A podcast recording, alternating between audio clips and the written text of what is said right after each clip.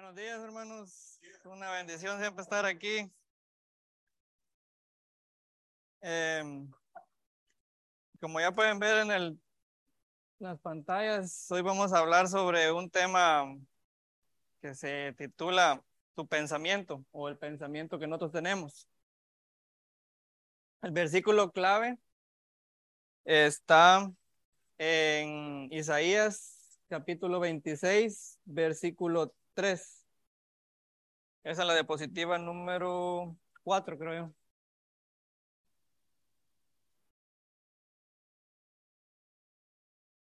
Las, todos los versículos y toda la mayoría van a estar aquí en, la, en, el, en las pantallas. Dice, voy a leer si quieren desde el versículo 1 que es un cántico de confianza en la protección de Jehová. Dice, en aquel día cantarán este cántico en tierra de Judá. Fuerte ciudad tenemos. Salvación puso Dios por muros y antemuros. Abrí las puertas y entrará la gente justa, guardadora de verdades. Tú guardarás en completa paz a aquel cuyo pensamiento en ti persevera, porque en ti ha confiado. Padre Señor, que estás en el cielo, te doy las gracias porque nuevamente me permite, Señor, y me das el gran privilegio de poder compartir el mensaje, Señor, un día domingo. Te agradezco, Señor, por mis hermanos que están acá el día de hoy. Señor, sé tú el que ponga las palabras en mi boca. Mi boca es torpe, Señor, y tú eres el que utiliza, Señor, al débil, Señor, y yo reconozco que soy una persona débil, Señor. Señor, llévate tú la gloria y la honra y, Señor, te pido que el mensaje del día de hoy pueda llevarnos a entender un poco, Señor, algo que tú has querido y que es que pensemos más y tengamos una comunión durante el día, Señor, en, ti, Señor. Te agradecemos, Señor, por nuestro pastor Will que está en otra iglesia compartiendo tus palabras y te pedimos que lo bendigas en, en este momento, Señor. En tu nombre. Amén. Para entender un poquito lo que es el versículo eh, me gustaría también que habláramos un poco de lo que es o quién es el profeta Isaías. El profeta Isaías es uno de los profetas mayores. Eh, los profetas mayores no es que sean, llegaron a ser mayores de edad y los otros eran menores de edad, no, simplemente es porque tenían más capítulos eh, o hablaron más profecía que, que los otros. Entonces no es simplemente que tenían más relevancia que los profetas menores. Pero quién era Isaías. Una breve historia dice que Isaías vivió entre el 760 y 698 antes de Cristo en el reino del sur de Judá en Jerusalén. Habría tenido unos 40 años de edad cuando los asirios invadieron eh, la tierra de Israel. Eh, unos 20 años después, en el momento en el que el ministerio de Isaías se hizo prominente, el reino del, norte, o sea, Israel, fue llevado cautivo después del liderazgo fallido de 19 reyes. El rey de Judá se declaró vasallo de Asiria. Cuando Ezequiel llegó al trono de Judá en el año 727 a.C., se rebeló contra el rey de Asiria y fue apoyado por Isaías, quien le pidió que no tuviera miedo a los asirios, sino que dependiera totalmente de Dios. Los falsos consejeros convencieron a Ezequías de hacer alianza con Egipto contra Siria, pero fueron una ayuda falsa. Cuando más se necesitaba la ayuda, nunca vinieron y entregaron a Ezequías y fue derrotado y pagó una fuerte indemnización del tesoro del templo y nuevamente se convirtió en vasallo de Asiria.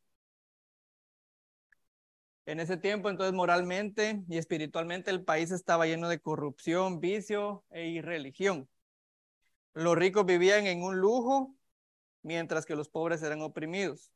Fue contra estos males que Isaías alzó su voz. Pues para que nos demos un poquito la idea del contexto de lo que quería hablar Isaías en cuanto a este cántico que dice, el, del título que tienen en la Biblia es Cántico de Confianza en la Protección de Jehová. Pero el inicio de ese cántico, si se dan cuenta, es un inicio bastante bonito, bastante alentador. Dicen, aquel día cantará este cántico en tierra de Judá, fuerte ciudad tenemos, salvación puso Dios por muros y ante muro. Abrir las puertas y entrará gente justa, guardadora de verdades, guardadora de verdades. Pongamos la atención a eso. Tú guardarás en completa paz a aquel cuyo pensamiento en ti persevera, porque en ti ha confiado. Para mí este versículo fue bastante clave, porque lo eh, saco algo que leí no hace mucho en un libro que estaba eh, pues leyendo, valga la redundancia. Y es que cuánto tiempo nosotros pensamos pensando en el Señor, cuánto tiempo en el día, cuántos pensamientos en el día tenemos nosotros que consciente o inconscientemente nos llegan a nuestra mente. Y la razón por la cual parto de este versículo el día de hoy es para compartirles que una persona en promedio tiene de 10 mil a 60 mil pensamientos en un día, los cuales un 80% ocurren de forma inconsciente, o sea, ni siquiera no, no nos ponemos a pensar, sino que simplemente ocurren, ocurren instantáneamente en nuestro pensamiento, en nuestra mente, de los cuales un 85% son negativos. Son problemas, aflicciones, cosas que pensamos que van a pasar y que no pasarán nunca, cosas que pensamos que el fulanito está pensando en mí y ni siquiera está pensando en mí, cosas que ocupan absolutamente la totalidad de nuestra mente, de nuestro pensamiento en el día, nos mantienen ocupados en otras cosas y no pensando en lo que es la palabra del Señor, lo que es el Señor, el Evangelio, ni nada de eso. Entonces la pregunta que les traigo el día de hoy para ustedes es, ¿cuánto tiempo del día usted le dedica en pensar en Dios, su palabra, Jesucristo, el Evangelio? ¿Se ha puesto a pensar en cuánto en el día nosotros en realidad pensamos en el Señor?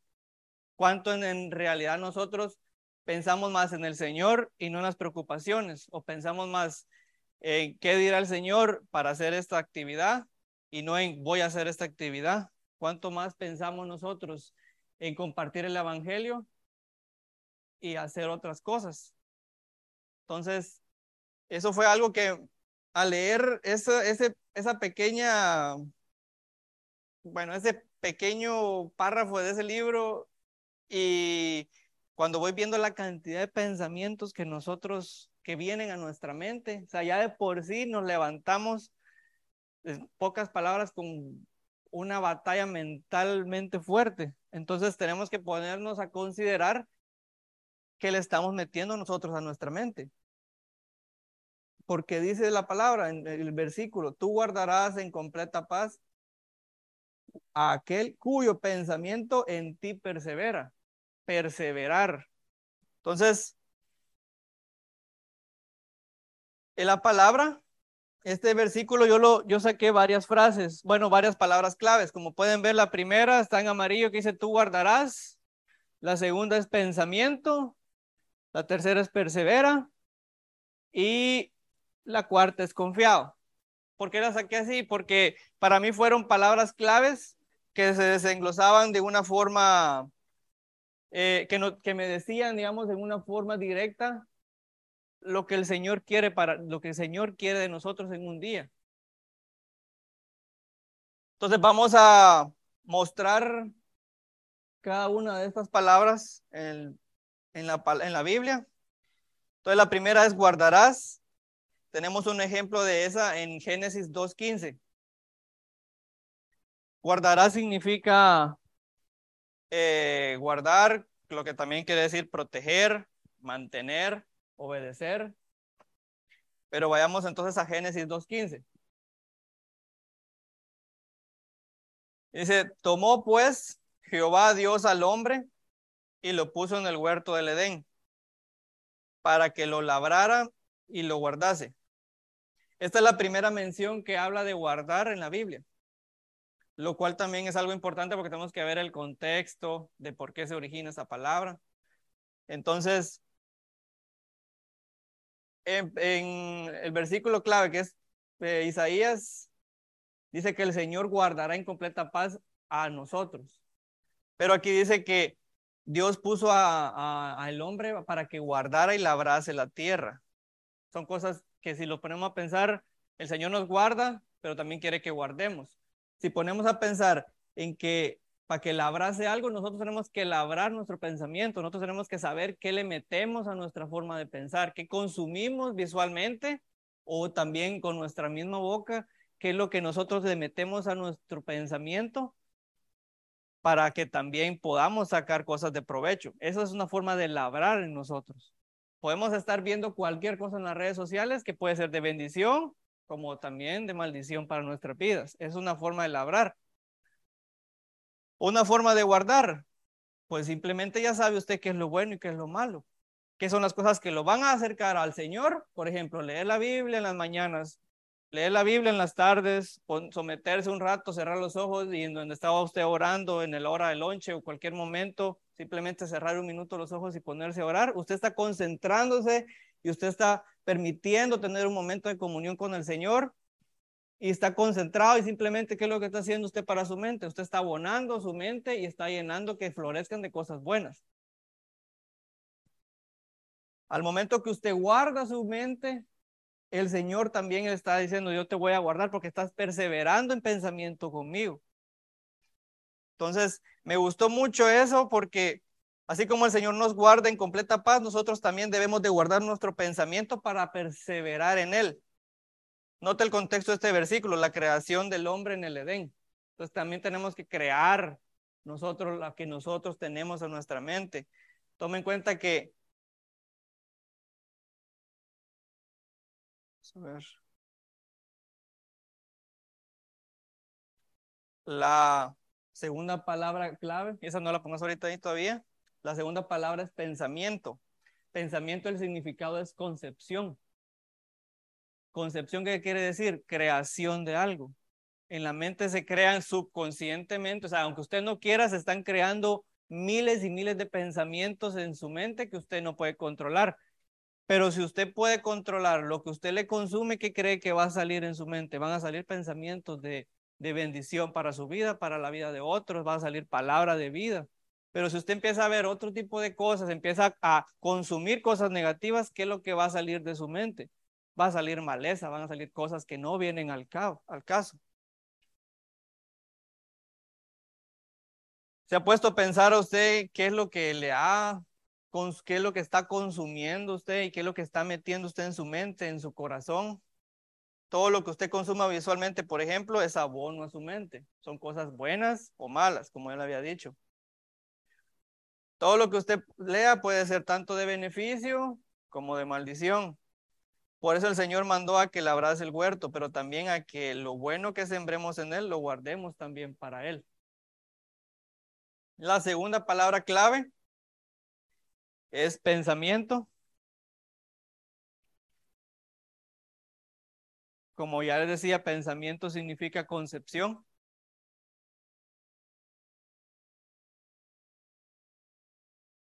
¿Concepción de qué? La creación de lo que nosotros, eh, de lo, algo de lo que, un pensamiento que nace en nuestra mente, algo que, que se nos ocurra y nosotros decimos, ah, se me acaba de ocurrir esto. Sí, salió de forma natural en su mente. Pero ese es el resultado de todo lo que usted haya consumido, de todo lo que usted haya visto.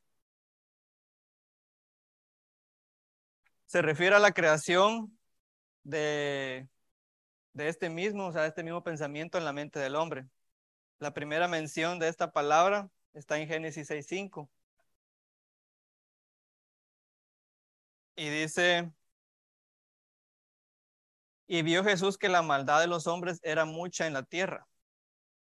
Y vio que todo designio de los pensamientos del corazón de ellos era de continuo solamente el mal. Entonces meditemos un poquito eso. y vio Jehová que la maldad de los hombres era mucha en la tierra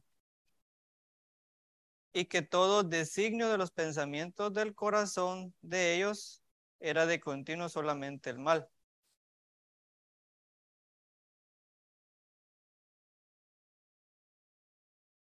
Hoy podemos darnos cuenta que la vida está llena de cosas negativas donde quiera que vayamos. Hay guerra en Ucrania, hay guerra en África, hay guerra en Sudamérica, en todos lados. Solo porque no salgan los medios no quiere decir de que no haya guerra. De que no lo podamos percibir aquí al momento de salir no quiere decir de que no estemos en una constante guerra. Pero esas cosas, ¿de dónde surgen? Del pensamiento del hombre. Esas son cosas que el Señor lo notó. Y son cosas que también aún hoy en día nos está diciendo, por favor piensen más en mí, perseveren en mí, perseveren en, en, en pasar más tiempo en las cosas buenas, las cosas que en realidad aprovechan y no vengan a querer hacer el mal. Por favor, busquen la palabra, busquen la salvación, evangelicen, estamos en los últimos tiempos.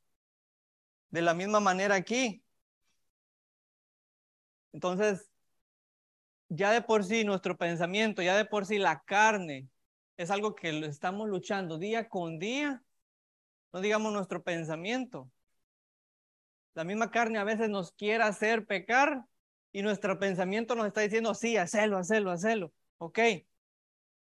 Pero viene el Espíritu Santo que tenemos en nuestro corazón y es el que nos tiene que guiar y nos tiene que decir, pero tu pensamiento está diciendo tal vez eso, pero yo te estoy diciendo, concéntrate en la palabra, persevera en ella enfócate en lo que en realidad vale la pena. Las guerras van a estar todo el tiempo. Hambrunas, robos, secuestros, muerte aquí, muerte allá, eh, caos en todos lados, que conspiraciones y todo, todo eso va a pasar y siempre pasará. Pero la palabra de Dios siempre va a estar.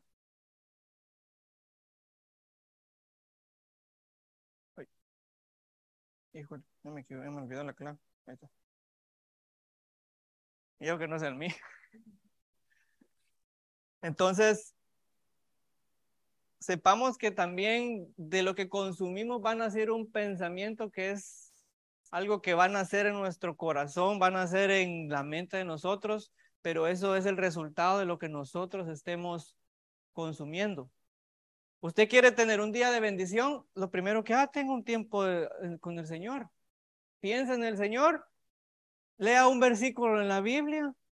Por ejemplo, ese día solo ese fue mi versículo. Yo normalmente cuando tengo un tiempo con el Señor leo un capítulo. Ese día solo fue ese versículo. Y yo sentí raro porque dije, bueno, no, me daban ganas de leer más. Y sí leí más, pero solo eso fue lo que en realidad para mí fue el, el ponerme a lo que, lo, que me, lo que me llamó la atención. Ese versículo me hizo pensar todo el día en él y dije yo, ¿Cuándo me había puesto yo a pensar todo el día en el Señor y decir, Señor, hoy, este día, simplemente quiero hacer un día eh, para agradarte? O sea, la misión de mi día hoy, dije yo, cuando leí ese versículo, es agradarte en los actos que yo cometa, en las, en las actitudes. Si miro a un hermano, sonreírle. Si miro a una persona, si voy a comprar algo, sonreírle. Aunque me ignore, yo le quiero sonreír porque quiero agradarte a ti. Ese día me trajo tanta paz. Y se lo dije yo a mi esposa. Se ha puesto a pensar cuántas veces pasamos pensando todo el día, o sea, literalmente todo el día en el Señor. Que cuando pensamos todo el día en el Señor, nos viene una paz a nuestro corazón. Nos hemos puesto a pensar cuánto en realidad pensamos todo el día en el Señor. Es que perseverar en el Señor es eso, pasar todo el día meditando en la palabra, pasar todo el día pensando que si usted tiene un ratito y estaba frustrado y ah, el trabajo y se pone a estirar y, y aquí, allá y estoy cansado y todo, pues simplemente nos ponemos de rodillas o ahí mismo simplemente cerramos los ojos y, Señor, yo no quiero que este pensamiento negativo que acaba de surgir en mi mente venga y me arruine la tarde. Yo no quiero que este pensamiento, esta, me acordé de que tengo que pagar un bill y ay, ya, ya me frustré, ya se me fue la paz. Pues Señor, yo sé que tú vas a suplir y que eso va a pasar de que no hay nada en la tierra que se mueva si no es por tu voluntad. Una hoja del árbol no cae si no es por la voluntad de Dios, hermanos. Entonces, un pensamiento no nos puede venir a frustrar un día de bendición para nosotros. Un pensamiento no puede venir y decir, eh, la vida no es justa, el Señor no puede esto, el Señor no puede lo otro. David, cuando estaba peleando contra Goliat, no le dijo a Goliat cuánto tenía cómo te voy a pegar y tú sos más grande, pero yo sé que te voy a vencer porque yo he peleado contra un león y un oso y yo los he vencido. No, David le dijo que Dios lo iba a entregar a él. No le dijo, yo te voy a ganar.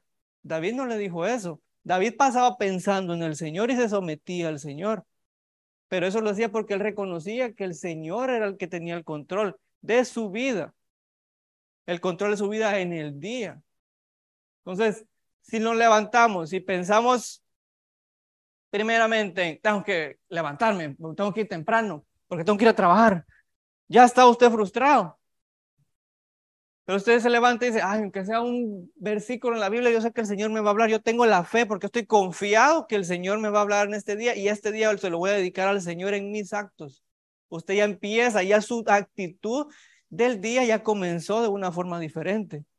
Ya usted está pensando en cómo va a honrar al Señor con sus actitudes. Otra cosa de mi esposa me dijo un día fue, usted debería sonreír más porque usted es muy serio. Amén. Amén.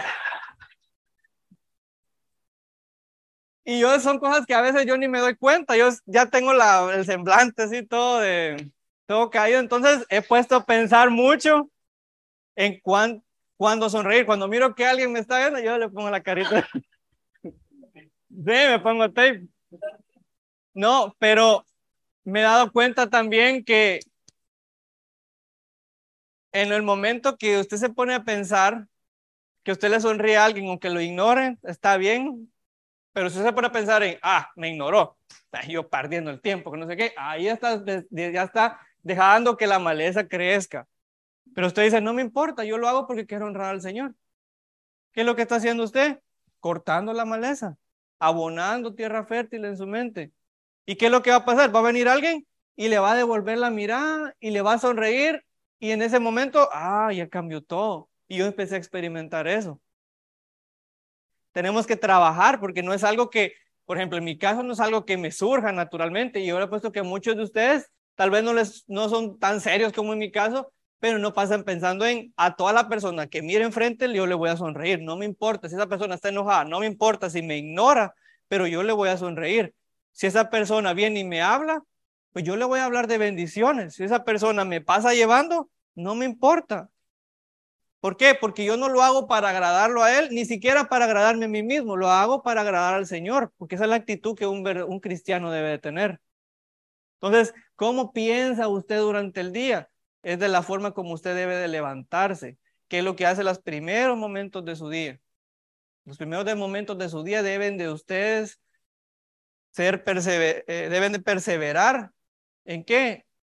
En continuar en la palabra, tener un momento de oración. Es que falta un poquito de perseverancia, no es un poquito de disciplina. No se requiere un gran estudio para leer la Biblia. A mí me daba risa cuando Wilmen me regaló este, esta Biblia. Me dijo, aquí tiene esto para que usted haga sus notas, esto y lo otro, así. Y bueno, lo empecé a hacer, todo los, el capítulo en blanco, no encontraba nada que me llamaba la atención. Solo qué bonita la historia.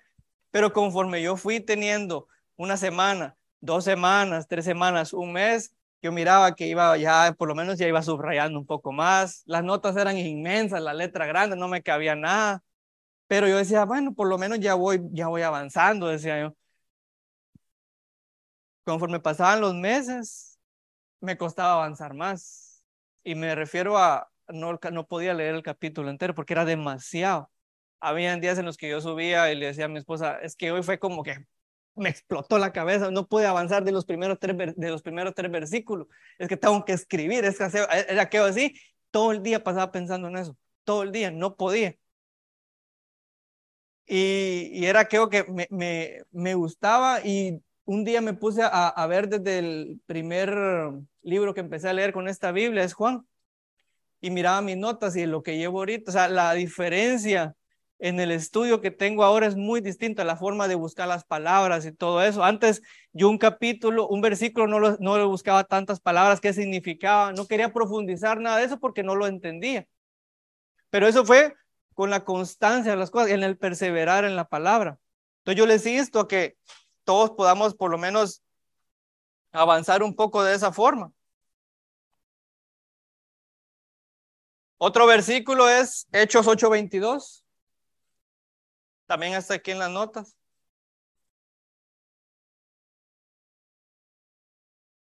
Dice, arrepiéntate pues de tu maldad y ruega a Dios si quizá te sea perdonado el pensamiento de tu corazón. ¿De dónde viene el pensamiento y de dónde viene la maldad? Del pensamiento de tu corazón. Pero yo los insto que vayamos a, a Hechos, a, que vayamos a Hechos 8. Eso no está ahí en sus notas, entonces si pudieran buscarlo en la Biblia sería muchísimo mejor. Porque me gustaría que viéramos un poquito el contexto de lo que está pasando y del por qué, por qué está diciendo esto eh, en la palabra.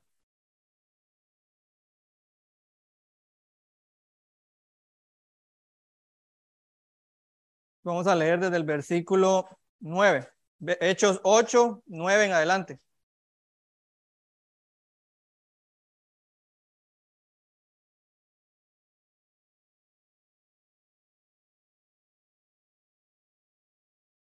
Dice, pero había un hombre llamado Simón que antes ejercía la magia en aquella ciudad.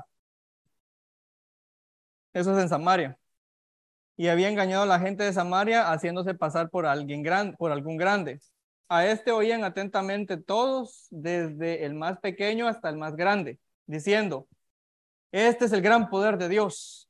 Y le decían atentos, porque con sus artes mágicas les había engañado mucho tiempo.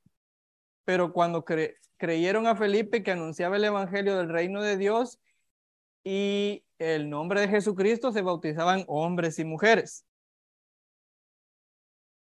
También creyó Simón mismo y habiéndose bautizado estaba siempre con Felipe y viendo las señales y grandes milagros que hacía éste, estaba atónito. Cuando los apóstoles que estaban en Jerusalén oyeron que Samaria había recibido la palabra de Dios, enviaron allá a Pedro y a Juan. Imagínense, enviaron a la caballería pesada. ¿eh?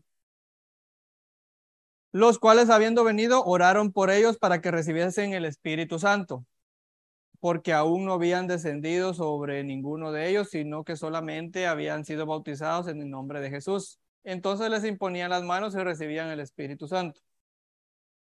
Cuando vio Simón que por la imposición de las manos de los apóstoles se daba el Espíritu Santo, les ofreció dinero.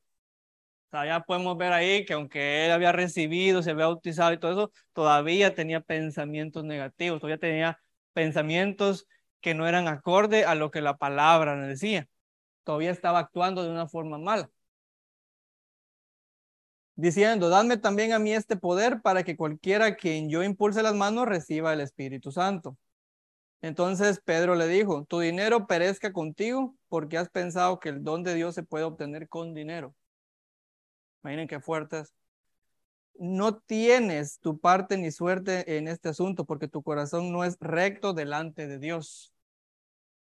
Y mira aquí, arrepiéntete pues de esta tu maldad y ruega a Dios si quizá te sea perdonado el pensamiento de tu corazón, porque en hiel de amargura y en prisión de maldad veo que estás. Respondiendo entonces Simón dijo, rogad vosotros por, mí al Señor para que nada de esto que habéis dicho venga sobre mí. Y ellos, habiendo testificado y hablando la palabra, la palabra de Dios, se volvieron a Jerusalén en muchas poblaciones de los samaritanos, anunciaron el Evangelio. Entonces pongas a pensar que usted, aunque posiblemente es, aceptó a Cristo, se bautizó y todo eso, pues, muy probablemente pueda pasar una situación así. Entonces tiene que pensar muy bien, bien en qué situación usted se encuentra en su corazón. Si en realidad usted lo aceptó de una forma genuina y si usted en realidad lo está haciendo, usted va a ver más adelante en otros versículos qué son los frutos que usted debería estar cosechando si en realidad está en esa situación. Vamos ahora a 2 Corintios 10 del 2 a 5. Eso está aquí. Dice, ruego pues que cuando esté presente no tenga que usar de aquella osadía con que estoy dispuesto a proceder resueltamente contra algunos que no tienen como si anduviésemos según la carne. Pues aunque andemos en la carne, no mitigamos según la carne.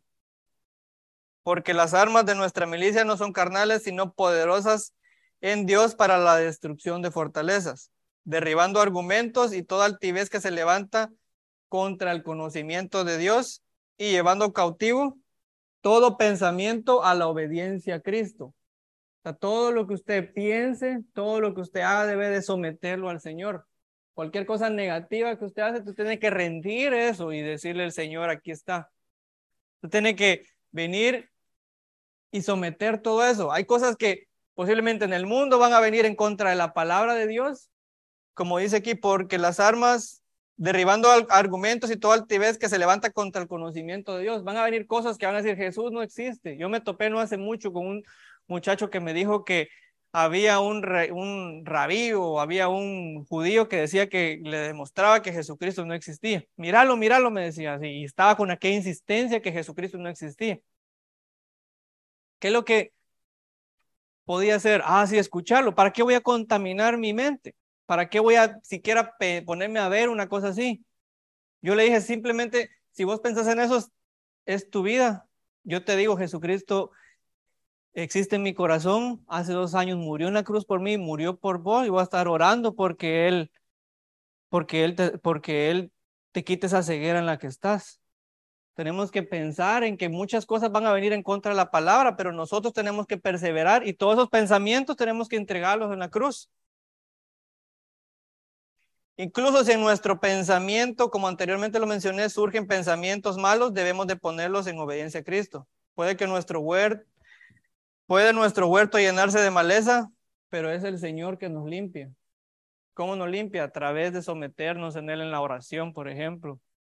Hay momentos que en el día tal vez no tenemos el tiempo para leer la palabra, pero sí tenemos un minuto para poder orar.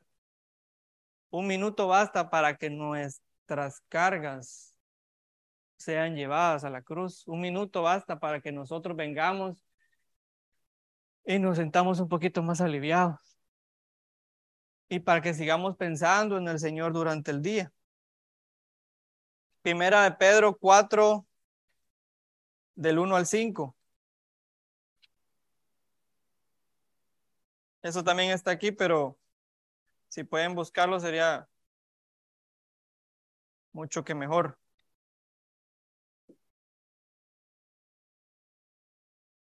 Primera Pedro 4, 1 al 5 dice, puesto que Cristo ha padecido por nosotros en la carne, vosotros también armados del mismo pensamiento.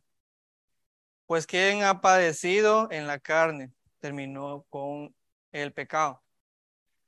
Para no vivir en tiempo que resta en la para no vivir el tiempo que resta en la carne conforme a las concupiscencias de los hombres, sino conforme a la voluntad de Dios. Leamos ese versículo nuevo. Para no vivir el tiempo que resta en la carne, o sea, el resto de nuestra vida en la carne, conforme a las concupiscencias de los hombres, o sea, conforme a las cosas que el hombre quiere que nosotros hagamos, sino conforme a la voluntad de Dios, conforme a lo que dice la palabra, conforme a lo que el Señor quiere que nosotros hagamos. Baste ya el tiempo pasado para haber hecho lo que agrada a los gentiles andando en lascivias, concupiscencias, embriagueces, orgías, disipación y abominables idolatrías. Hablemos un poquito más de eso. Que le baste a los pecados que hizo antes de ser cristianos para el resto de, de su vida. O sea, yo pequé desde que fui, desde el día que acepté a Cristo para atrás. Eso ya es que le baste, que ya sea suficiente para pecar el resto de su vida. Ya no necesita usted pecar más. No necesita hacer más puntos para el enemigo. Necesita hacer puntos usted para el Señor. No necesita usted agradarle a la gente, hermano, para usted quedar bien con la gente. Nunca va a quedarle bien a la gente y que su forma de pensar sea agradarle al Señor. Quédele bien al Señor. Agrade al Señor. Que sus días estén pensados en cómo voy a agradar a mi Dios el día de hoy. ¿Cómo voy a ser bendecido en el Señor? ¿Cómo el Señor se va a glorificar el día de hoy en mi vida? Versículo 4. A esto les parece cosa extraña que vosotros no corráis con ellos en los mismos, en el mismo desenfreno de disolución y os ultrajan. O sea, somos raros entre la sociedad. Eso, claro que sí. En el momento que usted cree de que el mar se partió en Dios y pasó un pueblo, lo están tachando de loco. El momento que usted cree que un chavito pequeño venció un tipo de más de dos metros solo con una piedra, lo están tachando de loco. En el momento que usted cree que alguien murió en la cruz y resucitó al tercer día y que por su muerte y él pagó sus pecados y que por él usted es salvo, lo están tachando de loco. A ellos les parece extraño todo eso. Pero ellos darán cuenta al que está preparado para juzgar a los vivos y a los muertos. Pero ellos darán cuenta al que está preparado para juzgar a los vivos y a los muertos. ¿Qué quiere decir eso? Tanto ellos como ustedes, tanto ellos que están muertos espiritualmente como ustedes que están vivos, vamos a dar cuentas. ¿Cuál es la diferencia? Que esas cuentas suyas que está vivo ya fueron pagadas en la cruz. La de ellos no. Ellos les parece una locura todo eso, pero para usted eso debe ser natural. Entonces, ¿qué podemos llegar a concluir con el pensamiento? Su pensamiento es la concepción de toda acción que usted puede llegar a hacer, ya sea en el pecado o el sometimiento como lo hizo Cristo en la cruz. Persevera en su pensamiento, en el Señor y Él lo guardará. volvamos otra vez al versículo clave. Isaías 26, 3. Dice, tú guardarás en completa paz a aquel cuyo pensamiento en ti persevera, porque en ti ha confiado. Entonces ahora vamos a la tercera palabra, que es perseverar. Y perseverar lo podemos encontrar en Proverbios 23, 17. ¿Qué es lo que dice? No tenga tu corazón envidia de los pecadores. Tome en cuenta, ahí le está dando incluso un consejo extra a lo que estábamos hablando anteriormente. De que deja que el mundo haga lo que quiera, no envidies a esas cosas, no envidies el pecado pasado. Seguí tu vida en el Señor. Antes persevera en el temor de Jehová todo el tiempo. ¿Qué te importa que ellos estén pecando? ¿Qué te importa lo que ellos estén haciendo? Si están en fiesta y todo eso, ¿qué te importa? Persevera en el temor de Jehová todo el tiempo. No está diciendo en las mañanas, no está diciendo en las tardes, en las noches, a la hora del almuerzo, a la hora del lonche, a la hora del desayuno, fines de semana solamente, los domingos. Persevera los martes en la oración. Persevera los domingos para venir temprano. No, está diciendo todo el tiempo. Que tu corazón no esté con envidia de los pecadores, sino que, que tu corazón esté perseverando en el Señor todo el tiempo. Santiago 1.25 nos da otro consejo. Mas el que mira atentamente en la perfecta ley, la de la libertad, y persevera en ella, no siendo oidor olvidadizo, tomen en cuenta eso, sino hacedor de la obra, este será bienaventurado en lo que hace. Pero ponga atención en lo que dice Santiago. Santiago, si usted lo lee, es una persona bien directa. Santiago, usted lo lee, él es alguien que no tenía pelos en la lengua para hacer las cosas, confrontativo. Dice, más el que mira atentamente en la ley, la de la libertad, y persevera en ella, no siendo oidor olvidadizo, paremos ahí. Dice, y persevera en ella. ¿Qué quiere decir? Es constante, perseverar. Si usted lo busca en la, en, en el diccionario Strong, perseverar significa perseverar. O sea, perseverar es siga, siga, siga, siga, siga, siga y no pare. ¿Qué quiere decir? No siendo oidor olvidadizo. O sea, tome en cuenta que hasta bonita está la frase. O sea, le está diciendo antes de que no olvide, le está diciendo persevere porque si no se le va a olvidar. Persevere porque si no tiene la práctica con, eh, día con día en leer la palabra, en tener un momento con el Señor, se le va a olvidar. Si usted no sigue leyendo la palabra o si no se sigue leyendo esos versículos que usted tiene que aprenderse para evangelizar, se le van a olvidar. ¿Por qué?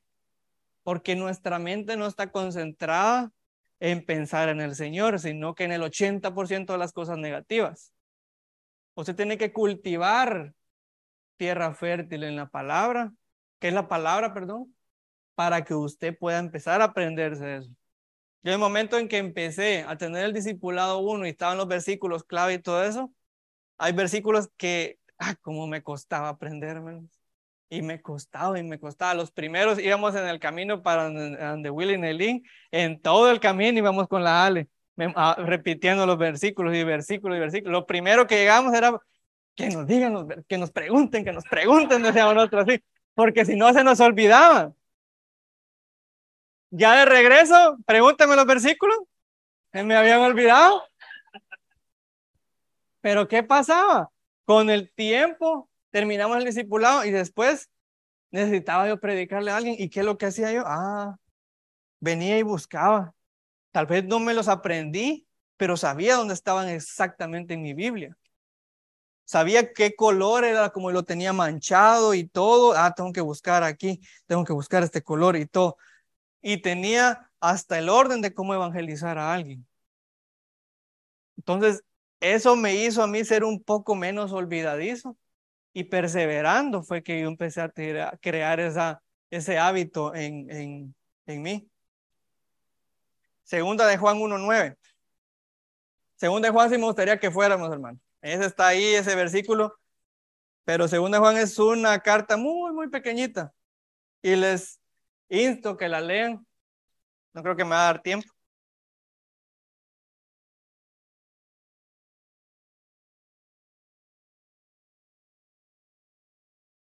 Pero segunda de Juan creo que les va a dar un poquito la, la noción en, como les había dicho antes, en, en realidad estoy, soy un cristiano y estoy cosechando el cristianismo en mi vida. Estoy avanzando en el Señor. En realidad soy un cristiano y estoy teniendo los frutos como cristiano. Estoy teniendo esos frutos como que como cristiano debo tener. Que dice, según de Juan 1.9, cualquiera que se extra... ¿O saben que vamos a leerlo mejor desde el, desde el 4? Sí, sí, todavía tenemos tiempo. Dice, segunda de Juan, capítulo, bueno, solo es un capítulo, versículo 4 en adelante, dice, mucho me regocijé porque he hallado a algunos de tus hijos andando en la verdad, porque al mandamiento que recibí, conforme al mandamiento que recibimos del Padre. Y ahora te ruego, Señora, no como escribiéndote un nuevo mandamiento, sino el que hemos tenido desde el principio, que nos amemos unos a otros. Y este es el amor, que andemos según sus mandamientos. Este es el mandamiento, que andéis en amor como vosotros habéis oído del principio. Porque muchos engañadores han salido por el mundo que no confiesan que Jesucristo ha venido en la carne. Como por ejemplo otro engañador, el que habíamos visto en Hechos, que era este Simón, que por dinero prácticamente él quería simplemente hacer ese tipo de actos, quería hacer magia espiritual, si lo queremos ver así. Y ahí fue donde Pedro le dijo, eso no, no es así. Quien esto hace es engañador y el anticristo. Mirad por vosotros mismos para que no perdáis el fruto de vuestro trabajo, sino que recibáis galardón completo. Versículo 9. Cualquiera que se extravía y no persevera en la doctrina de Cristo, no tiene a Dios. El que persevera en la doctrina de Cristo, este sí tiene al Padre y al Hijo.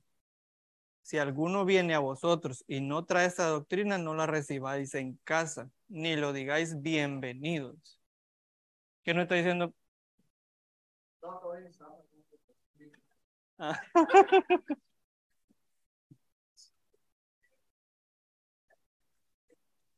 Qué fuerte.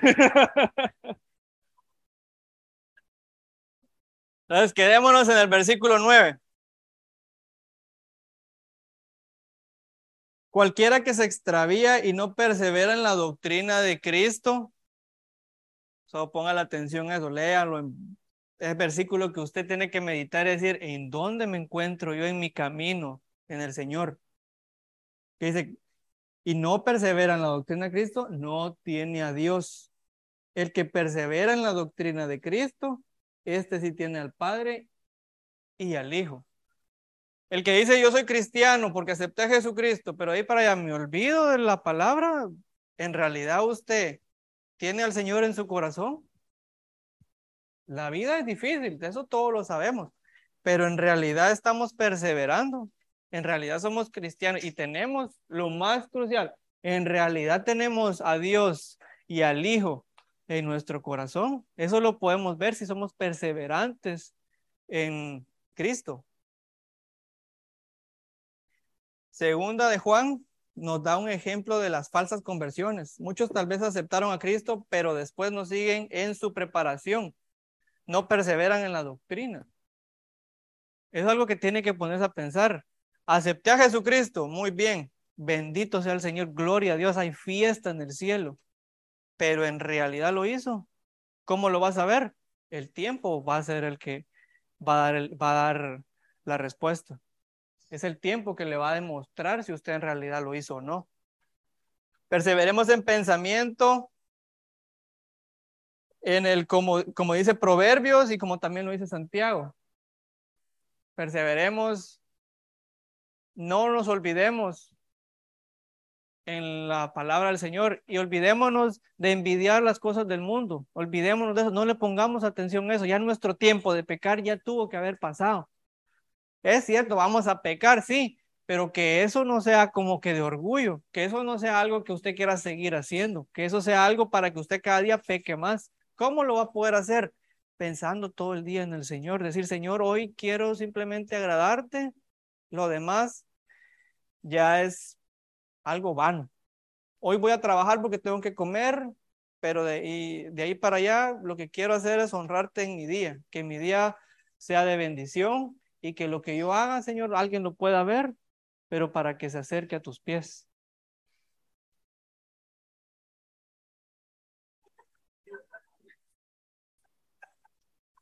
Entonces, para terminar, vamos a ir con la última palabra que es confiado.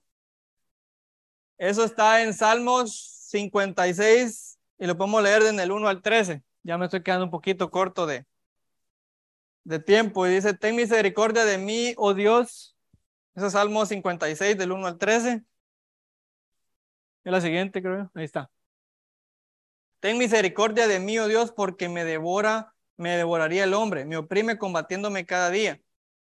Todo el día mis enemigos me pisotean porque muchos son los que pelean contra mí con soberbia. El día, en el día que temo, yo en ti confío. En Dios alabaré su palabra. En Dios he confiado, no temeré. ¿Qué puede hacerme el hombre? Todos los días ellos pervierten mi causa, contra mí son todos sus pensamientos para el mal. No te encuentras, contra mí son todos sus pensamientos para el mal. Se reúnen, se, se esconden, miran atentamente mis pasos como quienes acechan mi alma. Pésalo según su iniquidad, oh Dios, y derriba en tu furor a los pueblos. Mis subidas tú has contado, pon mis lágrimas en tu redoma, no está lleno en, no están ellas en tu libro, pregunta. Serán luego vueltos atrás mis enemigos en el día en que yo clamare. Esto sé, que Dios está por mí. En Dios alabaré su palabra, en Jehová su palabra alabaré. En Dios he confiado, no temeré. ¿Qué puede hacerme el hombre? Sobre mí, oh Dios, están tus votos. Te tributaré alabanzas, porque has librado mi alma de la muerte y mis pies de caída, para que ande delante de Dios en luz de los que viven. Note que David está diciendo, Señor, mis enemigos me quieren matar, piensan todo el día en hacerme mal. Su pensamiento está en hacerme mal, se esconden para hacerme mal, quieren hacerme todo, pero ¿qué puede hacerme el hombre? Si yo en ti confío. Lo dice tres veces y no estoy mal aquí. En ti confío, en ti confío. Versículo Dios dice, en Dios alabaré su palabra, en Jehová su palabra alabaré. Versículo 11, en Dios he confiado, no temeré. ¿Qué puede hacerme el hombre? En ningún momento de esto David dice, yo puedo solito, Señor, tú solo bendíceme. En ningún versículo va a encontrar usted que dice, Señor, yo me las puedo todas. Yo ya le gané al Goliat. Y así, no mira soberbia en esos versículos, mira a alguien que se rinde al Señor y está confiado que el Señor está con él. Así va a encontrar, ya por tiempo, va a encontrar Salmos 13, si lo quiere apuntar, eso ya no lo tengo aquí. Salmos 13, 5. habla de la confianza también. Salmo 16, 1 también. Salmo 22, 9. Salmo 27, 3. Salmo 56, 4. Y uno de los más lindos es Salmo 119, 42. Salmo 143, 8. Esos últimos dos les recomiendo que los lea. Entonces, para terminar, hermanos, yo les dejo ciertas frases ahí que dice, perseverar en pensamiento es pasar más tiempo en su palabra. Perseverar es orar más seguido y no me refiero a todos los días, me refiero a más veces durante el día. No me refiero a pase tiempo orando todo el día. No se vaya ahí como los monjes que se van y se ocultan en la montaña todo. No, en un momento que tenga un segundo que le, por ejemplo, le pasó una frustración, le pasó algo y le molestó, ese es el momento idóneo para usted orar. Ese es el momento idóneo para que usted corte de raíz esa maleza, de ese pensamiento y usted venga y plante una linda flor. Para que usted diga todo ese día, esto no me lo va a arruinar. Guardar su pensamiento de toda basura que usted ya sabe que puede llegar a contaminarlo. ¿A qué me refiero con eso? Hay mucha información, muchas cosas que usted sabe ya de por sí que eso no le es de beneficio para usted, para su mente. ¿Por qué la sigue consumiendo? Porque es bonita. Ok, pero ¿qué es lo que dice Proverbios? Ya deja de pecar. Al momento que usted está consumiendo algo, incluso está pecando también. ¿Por qué? Porque está consumiendo basura. Entonces ya deje de hacer eso. No envidies las series, no envidies las cosas del mundo. Persevera en Jehová. Entonces, eso era todo, hermanos. Espero que les haya sido bendición. Y los insto a mí, créanme que me llamó mucho, me pegó mucho este versículo. Porque el Señor nos va a guardar cuando perseveramos pensando en Él. Y eso es lo más lindo, así como decía David, como decía ese salmo. ¿De qué me puede hacer el Señor? ¿Qué me puede hacer el hombre si el Señor está guardándome a mí? Si yo te confiaba en Él. Ya. Padre amado, te damos gracias por el día que nos diste, Señor. Te damos gracias por tu palabra. Te pedimos, Dios mío, que nos lleves con bien a nuestras casas. Señor, que el tema de hoy haya tocado el corazón de más de algunos de mis hermanos.